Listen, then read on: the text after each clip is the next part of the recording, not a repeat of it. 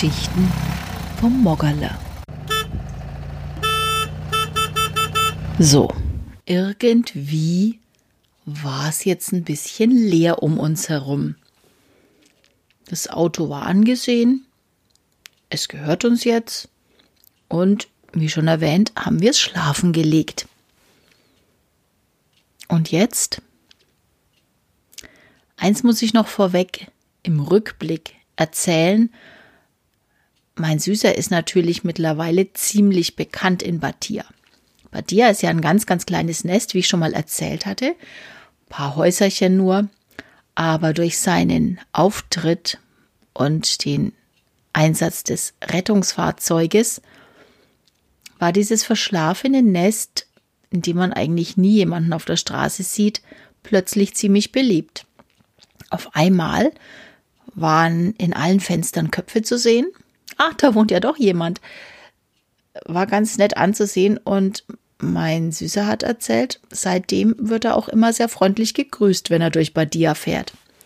Seine Radtouren führen ja immer wieder mal dorthin und dort durch. Also, ja, in Italien nicht anders als in Deutschland. Wenn was los ist auf der Straße, dann sind wir auch am Fenster und gucken. Die Attraktion des Dorfes. Also, irgendwie ist er jetzt ein bisschen in ein Loch gefallen. Wir Mädels waren ja beschäftigt, vor allen Dingen ich mit meinen Reitstunden und mit dem Podcast und was mir sonst noch alles so einfällt, mit meiner digitalen Arbeit. Aber ich habe festgestellt, dass auch mein Mann nicht mehr vom Computer wegkommt. Ja, ganz klar. Jetzt hieß es sich informieren.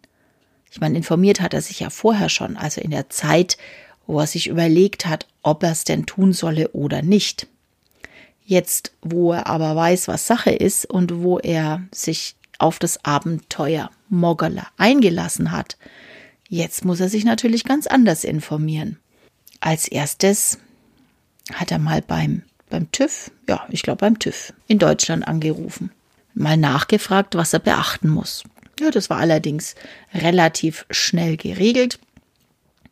Alles sehr einfach. Die haben ihm dann einen Tipp gegeben, dass er ja mit Steuerversicherung direkt auch äh, in Bezug auf Oldtimer-Kennzeichen in einen speziellen Club eintreten muss. Also er ist dann automatisch in einem Oldtimer-Club mit drin und da hat er sich natürlich auch gleich erkundigt und hat dann Foren entdeckt und witzigerweise auch andere Liebhaber, die da ziemlich gut mit dabei sind, die auch bei uns in der Region ansässig sind.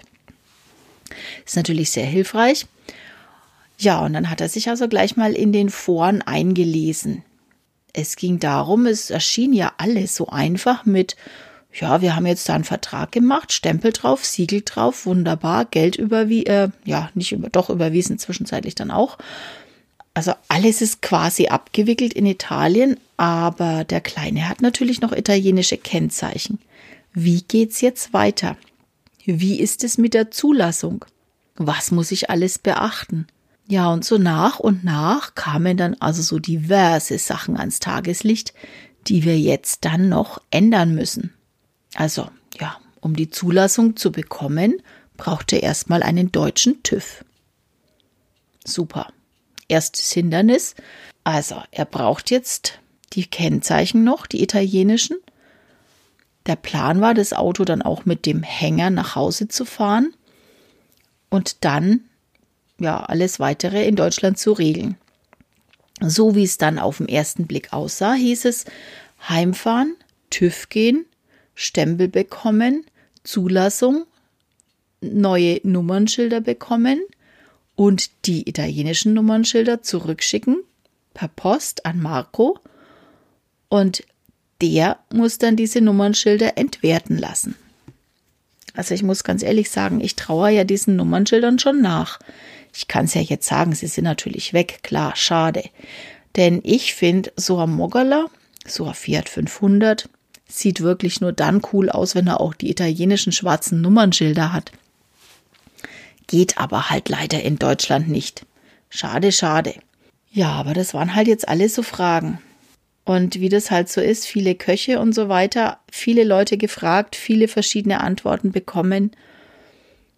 Also Tatsache war, er wusste dann zwar jeden Tag mehr, er hat sich immer tiefer in das Netz eingegraben, wusste jeden Tag mehr, aber wusste auch jeden Tag andere Sachen, neu. Und irgendwann habe ich dann nur noch gesagt, bitte ruf den ADHC an und frag danach, denn es kann ja nicht sein, dass dir jeder was anderes erzählt. Irgendwo muss es ja eine Stelle geben, die das genau weiß. Naja, und vom ADAC ist er dann eben beim TÜV direkt gelandet und so hat er dann seine Infos bekommen. Ob das dann alles wirklich so klappt, wenn er nach Hause kommt, ist die zweite Frage. Was er natürlich auch gemacht hat, er hat natürlich geschaut, was es für Ersatzteile gibt, was Ersatzteile kosten. Und es verging dann kein Tag in dem Urlaub, an dem er mir nicht freudestrahlend erzählt hat, was welches Ersatzteil kostet. Also wenn ich mich noch recht erinnere, dann war irgendwie der Auspuff bei 68 Euro, ein Blinkerglas bei 11, also irgendwie so ganz kurios niedrige Beträge, wo ich richtig in dem Leuchten seiner Augen gesehen habe, wie ihm das Spaß macht, dass das jetzt alles so günstig ist auf einmal. Insofern kann man es gut als Hobby betreiben. Tja, und so hatte er jetzt zu tun hat sich neue Freunde angelacht im Forum und ist da jetzt kräftig beschäftigt zu recherchieren. Was er noch gemacht hat, er hat recherchiert nach einem Hänger und wir haben festgelegt, dass wir, dass wir Anfang Oktober für zwei Wochen nochmal nach Italien kommen, in unsere Wohnung, haben das auch geklärt, die Wohnung steht frei, natürlich, eigentlich haben die ja da schon gar keine Saison mehr. Das heißt, das ganze Haus ist leer und gehört uns quasi ganz alleine. Pool wird natürlich nicht mehr zur Verfügung stehen, weil es zu kalt ist. Das Wasser wird dann auch nicht mehr gepflegt, denn ja, wenn eh keine Gäste mehr da sind, dann braucht es natürlich auch den Pool nicht. Aber das macht ja nichts, dafür ist es angenehmer zum Reiten. Pet habe ich natürlich auch informiert, dass wir wiederkommen. Die hat sich auch gleich gefreut. Und ja, so haben wir uns irgendwie alle gefreut. Unsere Vermieterin, die Malvia, dann Pat, Marco, ja und wir natürlich auch. Der Plan war dann, gleich am 2. Oktober loszudüsen nach Italien, diesmal mit einem Hänger im Schlepptau. Aber bis dahin ist dann noch einiges an Bürokratie zu regeln. Die Geschichte gibt's dann beim nächsten Mal.